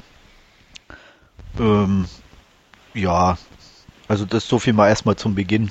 Ich, ich, ich glaube, das ist auch eines der größten Probleme, das der Film hat, äh, diese, diese Charaktereinführung zu Beginn, die sich ja dann doch quasi äh, ja, eine, eine halbe Stunde oder was äh, fast hinzieht, wo, wo eigentlich ja nichts, äh, nichts passiert. passiert. außer dass man eben ähm, die, diese, diese einzelnen Typen, die man hinterher eh nicht wirklich unterscheiden kann, äh, vorgestellt bekommt und der eine lieber nach Hause möchte und der andere lieber ein Fastfood-Restaurant aufmachen würde und, und so weiter und so fort. Also das ist ein bisschen ähm, ja, langatmig zu Beginn und dann wird's aber wesentlich besser, meiner Meinung nach auch. Gerade wenn es dann in die Tunnel runtergeht, ähm, ist es durchaus interessant und, und auch, auch stimmig umgesetzt worden, das Ganze.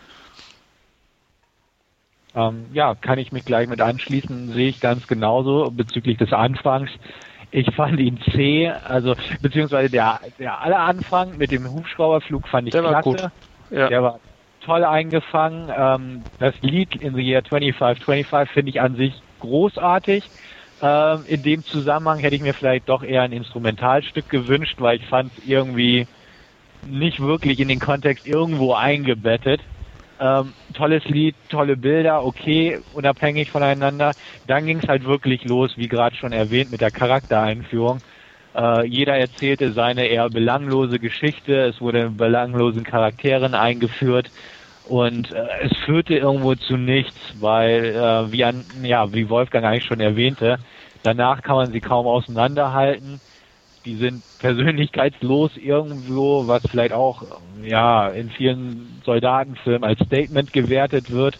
Also austauschbares Kanonenfutter, aber dafür braucht man halt nicht eine halbe Stunde Einleitung, um, wie gesagt, deren Heimatgeschichten zu erfahren, das Ganze. Ähm, was ich gut fand an dieser Szene, beziehungsweise in dem Bereich schon, war diese Szene, wo der Gefangene erhängt wurde gut in Anführungsstrichen, weil es, es hatte irgendwie noch was.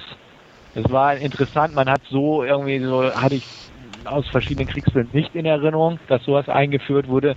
Gut, dass ja Uwe ja ein leidenschaftlicher Boxer ist und auch so eine Pseudo-Box-Szene eingebaut hat, fand ich dann schon ja. wieder so, ja, okay.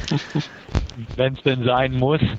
Aber wie auch schon gesagt, sobald es runter in die klaustrophobische Enge der Tunnel geht, äh, lebt der Film auf irgendwo. Er, er lebt halt von der Enge, von dieser bedrückten Stimmung, äh, von der Düsternis, von den fiesen Fallen und äh, ja, halt im Prinzip die Enge, die, die war es für mich. Ähm, wir hatten das auch bei The Descent schon besprochen, unser Podcast, der ja leider nie an die Öffentlichkeit gelangt ist, ähm, dass diese klaustrophobischen Settings halt sehr intensiv bei vielen wirken, so auch bei meiner Wenigkeit. Gerade auch wenn überflutete Gänge ins Spiel kommen und man irgendwo reintauchen muss. Ähm, ja, das funktioniert also auch irgendwo bei Tunnel Rats ganz gut. Ähm, was ich persönlich, um das schon mal ein bisschen vorwegzugreifen, nicht so schön fand, war, dass äh, Uwes Wegbegleiter Olaf Ittenbach mal wieder seine Special Effects Kiste ausgepackt hat und da teilweise ein bisschen zu sehr in Sachen Splatter oder abgehackte Körperteile oder sowas sich ausgetobt hat. Das fand ich ein bisschen zu aufgesetzt. Also in der Szene vor allem, wo das Lager überrannt wird vom Vietcong, also mhm. beziehungsweise die US-Basis. Da gibt's einfach so ein paar Szenen, wo ein Soldat irgendwie aus dem Zelt tritt und dann irgendein Gore-Effekt eingestreut wurde. Das fand ich einfach zu aufgesetzt. Das hätte so nicht sein müssen. Und das, das hatte mich so ein bisschen gestört. Ja, ja, ich gebe an dieser Stelle einfach mal die Runde weiter. ja, sehe ich genauso. Also ich fand es auch wirklich sehr, sehr steuernd. Das fing schon bei dieser Szene, die du angesprochen hast, zu Beginn, wo der Vietcong gehängt wird, an, äh, dass man den nachträglich noch von hinten äh, dieses gebrochene Genick irgendwie zeigen musste. Äh, völlig ja. unnötig, völlig aus dem Kontext. Ähm, die Szene selber war wirklich gut. Ich fand auch die hat innerhalb von zwei Minuten mehr über jeden einzelnen Charakter verraten als die ganzen Sachen davor. Also eben, dass eben der Kommandant die harte Sau ist, dass der eine mehr Probleme damit hat, irgendwie da zu sein, sowas zu sehen, äh, das anders sieht und so und ähm, der Boxkampf danach war schon wieder völlig dämlich. Also wie gesagt, das ist wirklich so ein Stimmungsschwankungsfilm. Man geht von einem Extrem ins andere, denkt sich teilweise, ja, er kann's und im nächsten Moment dann wieder eines Besseren belehrt zu werden, nee, er kann's doch nicht. Ähm, ganz extrem fand ich auch wegen Ittenbach die, diese Szene im Bunker, als sich der eine da vorbei schneiden musste. Äh, sowas Unnötiges. Also da buttel ich mir halt ein bisschen mehr Platz und gut ist. Also mal davon abgesehen, dass es sehr schwierig ist, mit so einem kleinen Messer irgendwelche Knochen zu durchtrennen. Äh, ja. Hm. Vor allem war es dann auch ziemlich in die Länge gezogen, die, die Szene dann. In, ja. Bis er dann endlich vorbei war. Ja, also wie gesagt, äh, ist, ist kein Sinn, gar nichts. Also wie gesagt, die, die Erde ist da schneller irgendwo weggeräumt und vorbeigekrochen, wie das, was der ja. da an Aktion gestartet hat. Was mir persönlich auch noch irgendwie aufgefallen ist, was halt, sage ich mal, schon auch ein bisschen Moll-typisch ist, gerade auch in den Action-Szenen, also also ich hatte immer das Gefühl, man merkt so richtig, die Leute stehen auf Anfangsposition und in dem Moment, wo dann die Action-Szene startet, äh, wird die Aktion irgendwie geht's los oder sie fallen irgendwo hin. Also es war irgendwie kein Fluss da, sondern es war wirklich Anfangsszene, alle stehen bereit, zack, los geht's. Also dieses Gefühl hatte ich bei, bei größeren Sachen immer. Äh, ganz extrem fand ich zum Beispiel äh, bei diesem Überrennen des Dschungelcamps, als der die da zwei Soldaten stand, wo der eine den Kopfschuss bekommt. Ähm, der war, man merkt irgendwie so richtig, wie er den Kopf oder wie der genauso oben ist und der sich ja nicht bewegt, nur damit es möglichst gut irgendwie vom der Effekt wirkt und dann kippt er schön nach hinten. Also es war ja und dadurch völlig wirkt es einfach dämlich irgendwie. Ich weiß auch nicht. Äh, war das die Szene? Das war so ein erhöhter Bunker, oder mit mit ja genau.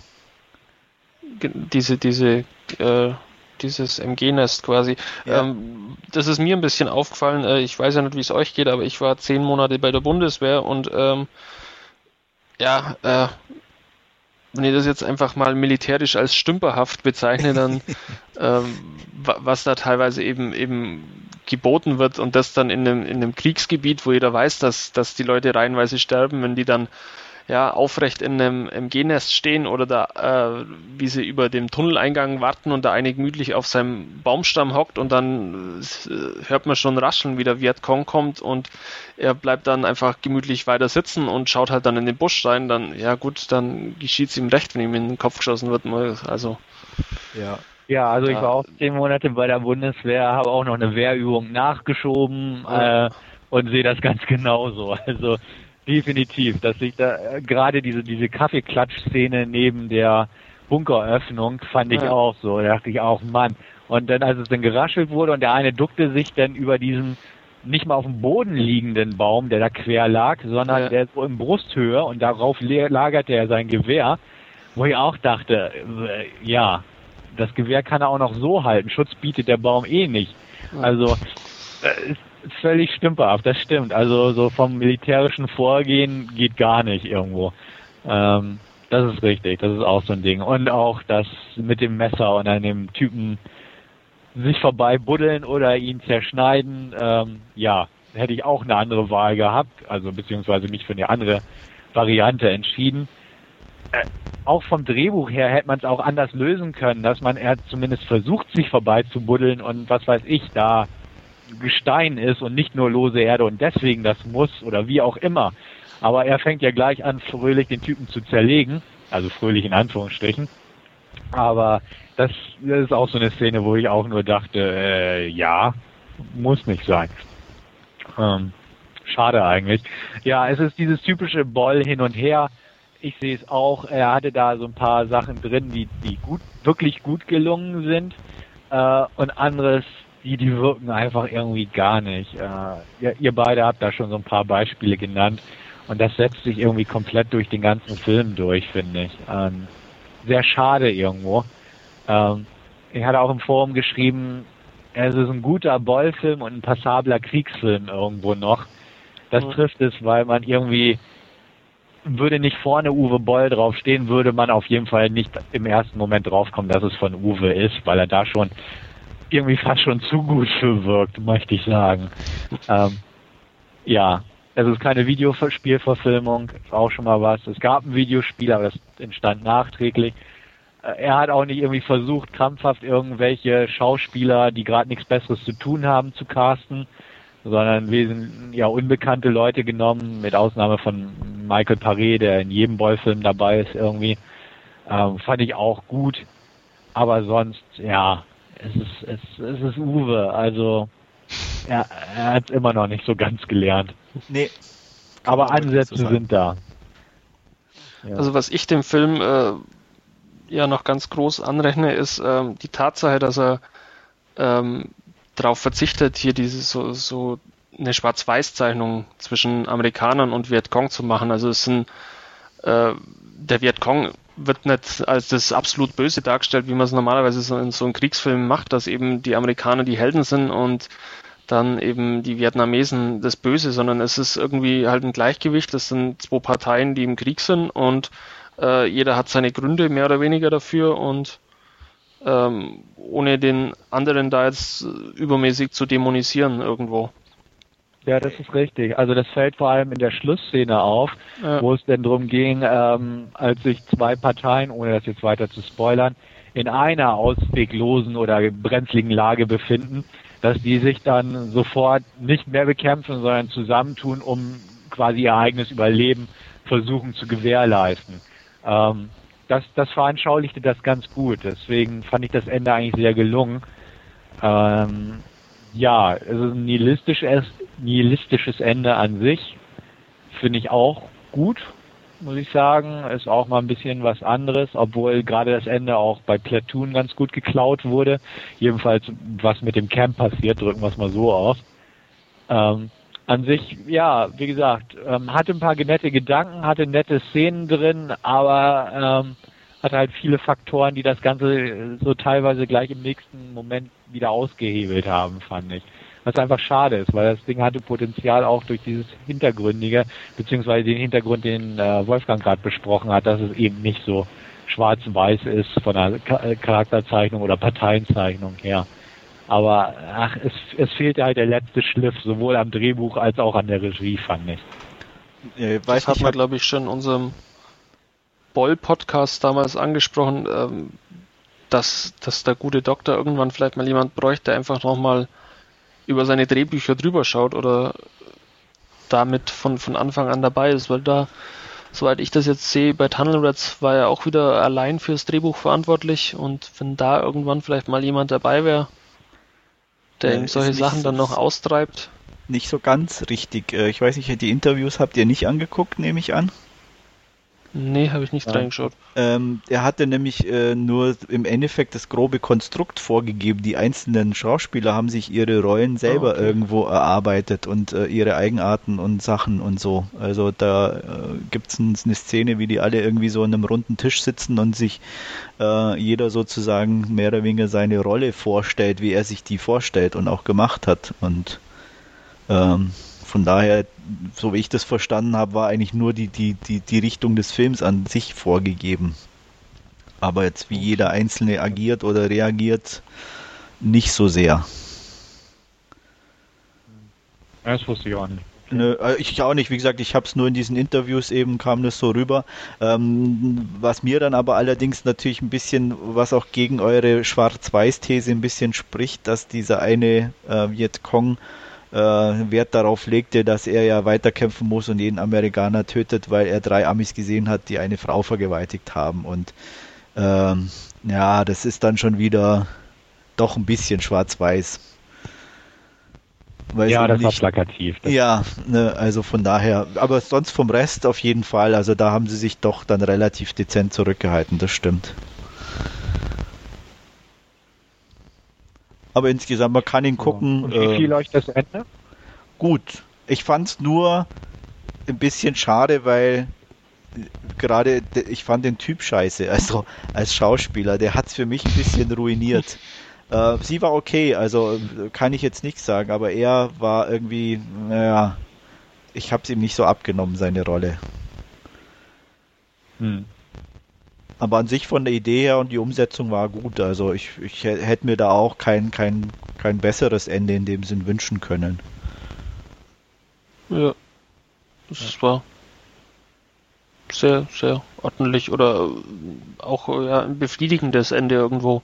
Ja, also es hat auf jeden mhm. Fall den Film auch ein bisschen aufgewertet insgesamt. Also wie gesagt, so ein paar Szenen, ich habe immer so das Gefühl gehabt, Boll ist so ein Typ, er baut sich selber irgendwo so ein kleines Podest, wo er sich gerne raufstellen würde, weil er wirklich gute Szenen macht und ist der Erste, der es aber selber wieder zum Einsturz bringt, weil er irgendwie den vollen Müll äh, irgendwie gleich in der nächsten Szene nachschieben muss. Also es ist ganz merkwürdig.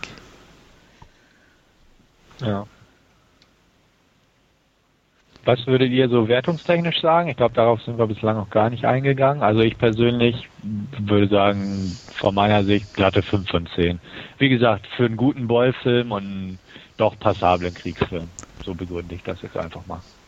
Ja, ich war knapp an der 6 dran, aber durch die ganzen Mängel und ähm, weil mich einfach doch zu viel gestört hat, bin ich dann im Endeffekt auch bei einer 5 von 10 gelandet. Ich bin bei einer 6 von 10, aber das auch eher, ja, gerade nur so. Also eher mit der Tendenz nach unten wie nach oben. Hm. So, sind wir uns eigentlich alle einig. Ziemlich einig, ja. Dahingehend. Ich sage mal, wer, wer Boy-Filme mag, macht mit dem bestimmt dann auch nichts falsch. ja. Oder vielleicht für den einen oder anderen auch ein guter Einstieg, wo es dann eher nach unten noch geht wie nach oben, aber. Ja, dann sollte man aber doch mit dem also, anderen ja. anfangen. ja, aber. um sich zu steigern. Ja. genau.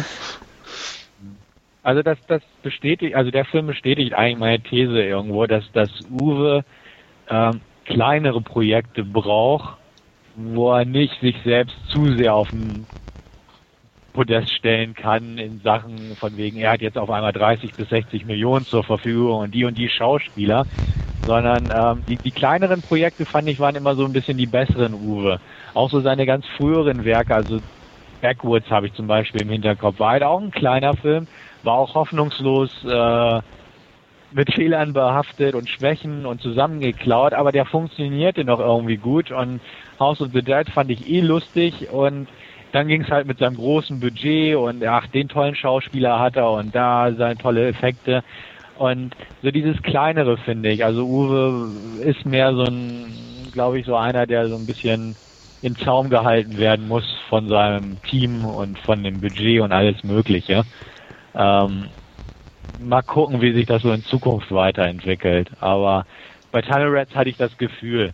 Also, ich sag mal, wenn Uwe tolle Schauspieler irgendwie hätte kriegen können, hätte er sie bestimmt irgendwie eingebaut, ganz egal wie. Ja. Also das traue ich ihm irgendwie zu. Und ähm, da hatte er sie nicht. Er hatte das Glück, mal nicht in Kanada zu drehen, sondern in Südafrika, was auch sehr gut war.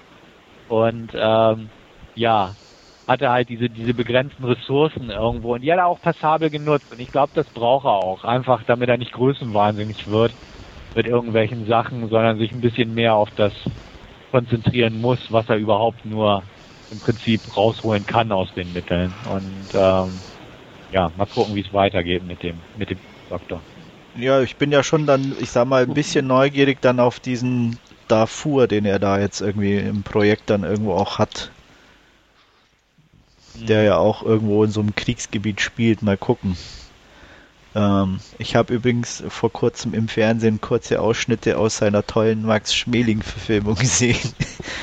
Mit Henry Maske in ja? der Hauptrolle. Ja, haben sie einen Bericht gebracht. Ah, scheiße, war das schlecht.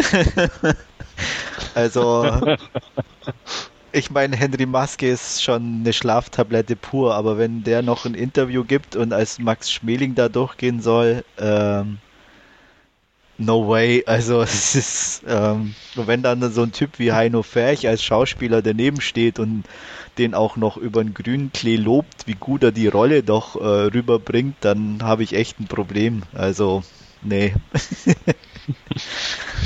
ich kann es mir nicht vorstellen. Ja, ähm, im Forum hatten wir auch letzte Woche den Trailer zu diesem Stoic nochmal eingestellt oder Stoic oder wie man es immer aussprechen will. Das ist ja auch einer dieser kleineren Boy-Projekte. Da sind es ja, glaube ich, nur drei Gefangene in einer Zelle. Ähm, ist ja auch irgendwie improvisiert. Da gab es auch kein fertiges Drehbuch für. Äh, mit Edward Furlong in der Hauptrolle.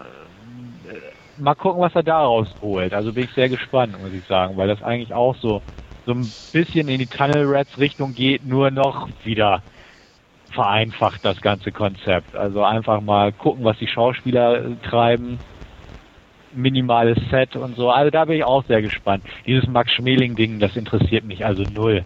Denn eher dieser Darfur oder The Storm, den hat er glaube ich auch noch gedreht oder wie auch immer.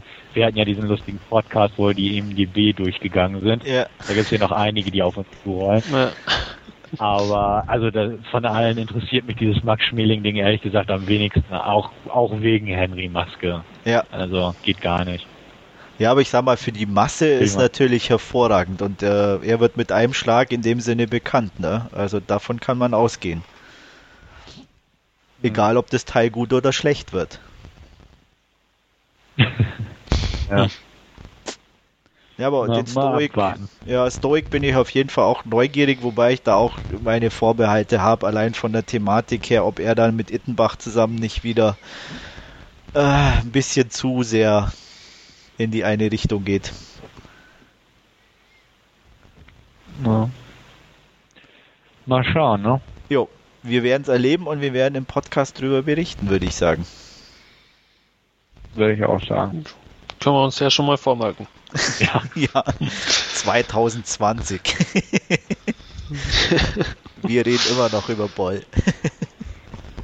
ja.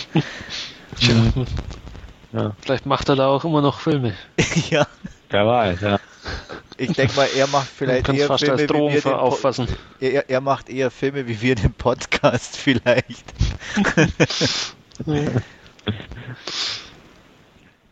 ja. Gut. Mhm. Dann beschließen wir die Sache hier, oder? Ja, würde ich sagen. Würde ich, ich hab, sagen, ja. Ich habe nichts Gut. mehr zu sagen. Dann Nein. bleibt uns wie immer ähm, noch zu erwähnen, abschließend für all jene, die es noch nicht wissen, Doomsday und Außer Boys Love Mandy Melden. Jungs. Die sind, die sind einfach gut, die Filme. Genau. Ja, und lasst euch nichts anderes erzählen. Genau. Und in diesem Sinne, dann bis zum nächsten Mal. Tschüss. Ja, bis dann. Tschüss. Ja, tschüss. Ja, tschüss, tschüss.